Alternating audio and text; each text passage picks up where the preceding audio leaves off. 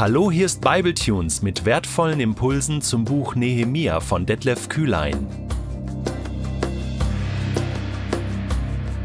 Der heutige Bibletune steht in Nehemia 13, die Verse 4 bis 14 und wird gelesen aus der Hoffnung für alle.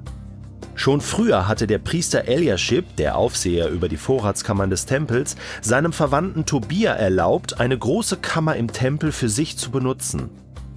Vorher hatte man dort das Mehl für die Speiseopfer aufbewahrt, ebenso Weihrauch, die Gegenstände für den Tempeldienst und den zehnten Teil vom Getreide, vom neuen Wein und Olivenöl, der für die Leviten, Sänger und Torwächter bestimmt war.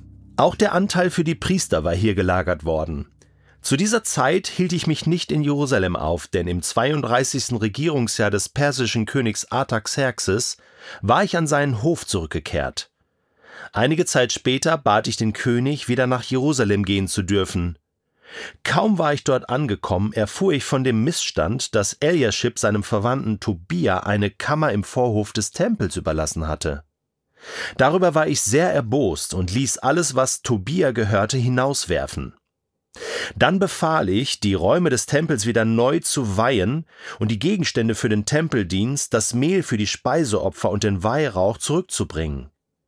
Ich erfuhr auch, dass die Leviten und Sänger ihren Dienst im Tempel nicht mehr ausübten, sondern auf ihren Feldern arbeiteten, weil sie die Abgaben nicht bekamen, auf die sie Anspruch hatten. Da stellte ich die zuständigen Männer zur Rede. Warum wird der Tempeldienst so vernachlässigt? Ich ließ die Leviten und Sänger zurückholen und teilte sie wieder zum Dienst ein. Nun brachte auch das ganze Volk wieder den zehnten Teil von seinem Getreide, vom neuen Wein und vom Olivenöl in die Vorratskammern. Die Aufsicht über die Vorräte übertrug ich dem Priester Schelemja, dem Schreiber Zadok und dem Leviten Pedaja.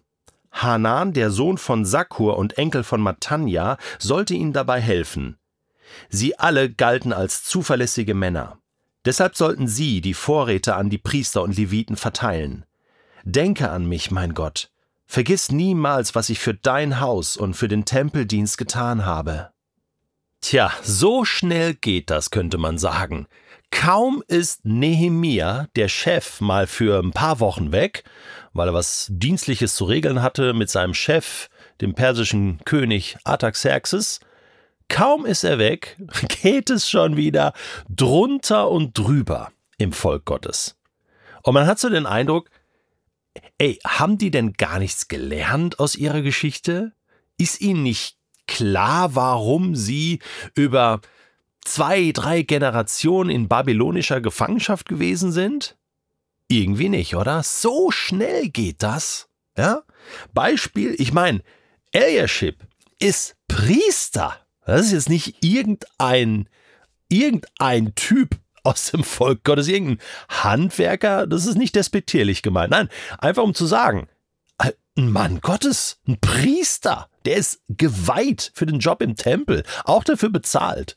So. Und ja, ist halt verwandt mit dem Tobia, dem Ammoniter. Ja, das ist noch eine alte Geschichte.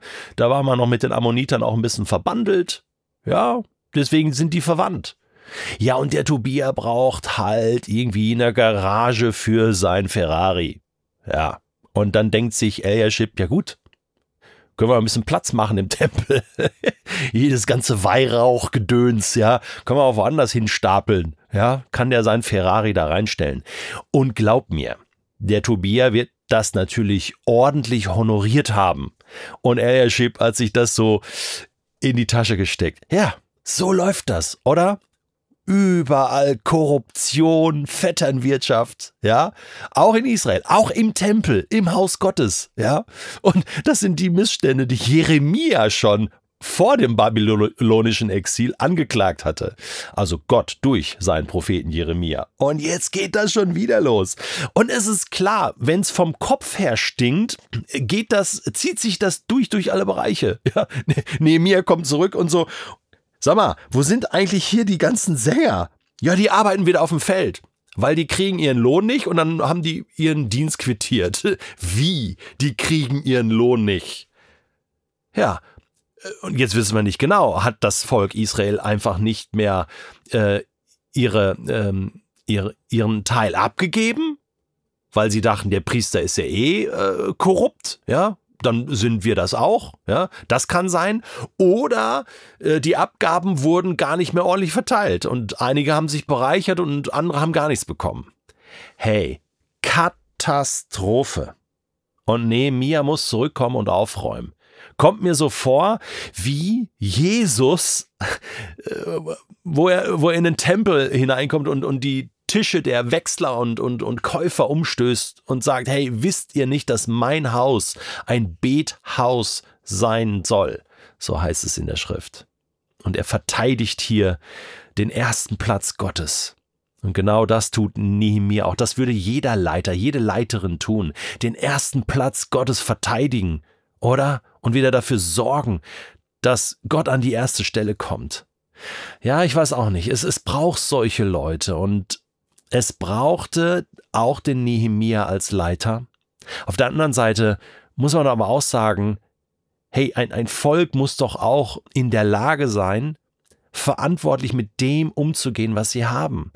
Da müssen doch dann andere aufstehen, eben so ein Priester Eliashib und andere, die ja eingesetzt worden sind als Leiter. Die müssen doch jetzt ihren Job machen und es richtig machen. Irgendwann stirbt Nehemiah, ne? Wie geht's dann weiter? Also, das ist so eine Ambivalenz, dass wir uns auf der einen Seite so verlassen auf Leiter und Leiterinnen und auf der anderen Seite, wenn diese Leiterinnen und Leiter fallen, was ist denn dann? Und es ist krass, wir leben jetzt gerade in einer Zeit, wo viele Leiter und Leiterinnen fallen. Angefangen von Bill Heibels, Karl Lenz, Brian Houston, Raffi Zacharias, Klaus Vollmer. Die Liste ist lang und wird immer länger. Das sind Könige gewesen in ihren Reichen. Wir haben sie zu Königen gemacht. Aber es sind Menschen, die, die Fehler machen. So wie du und ich auch. Wir machen auch Fehler. Wir alle, wir alle brauchen die Gnade Gottes. Wir alle sind schwach und nur Gott in uns ist stark. Das kann ich dir von mir aus sagen. Weißt du, wir dürfen uns nicht nur auf die Leiter und Leiterinnen verlassen. Wir müssen auch selbst zu einer Mündigkeit und zu einer Reife gelangen in Christus, damit wir stark sind.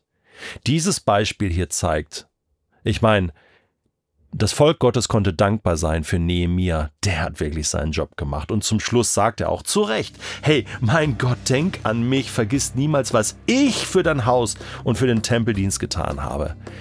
Der hat wirklich das Beste daraus gemacht. Und oft war er der Letzte und der Einzige.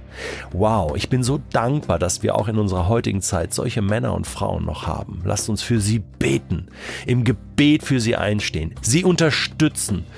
Äh, wir brauchen sie, ganz bestimmt. Aber lasst uns auch selbst zu Männern und Frauen Gottes werden, auf die er sich verlassen kann.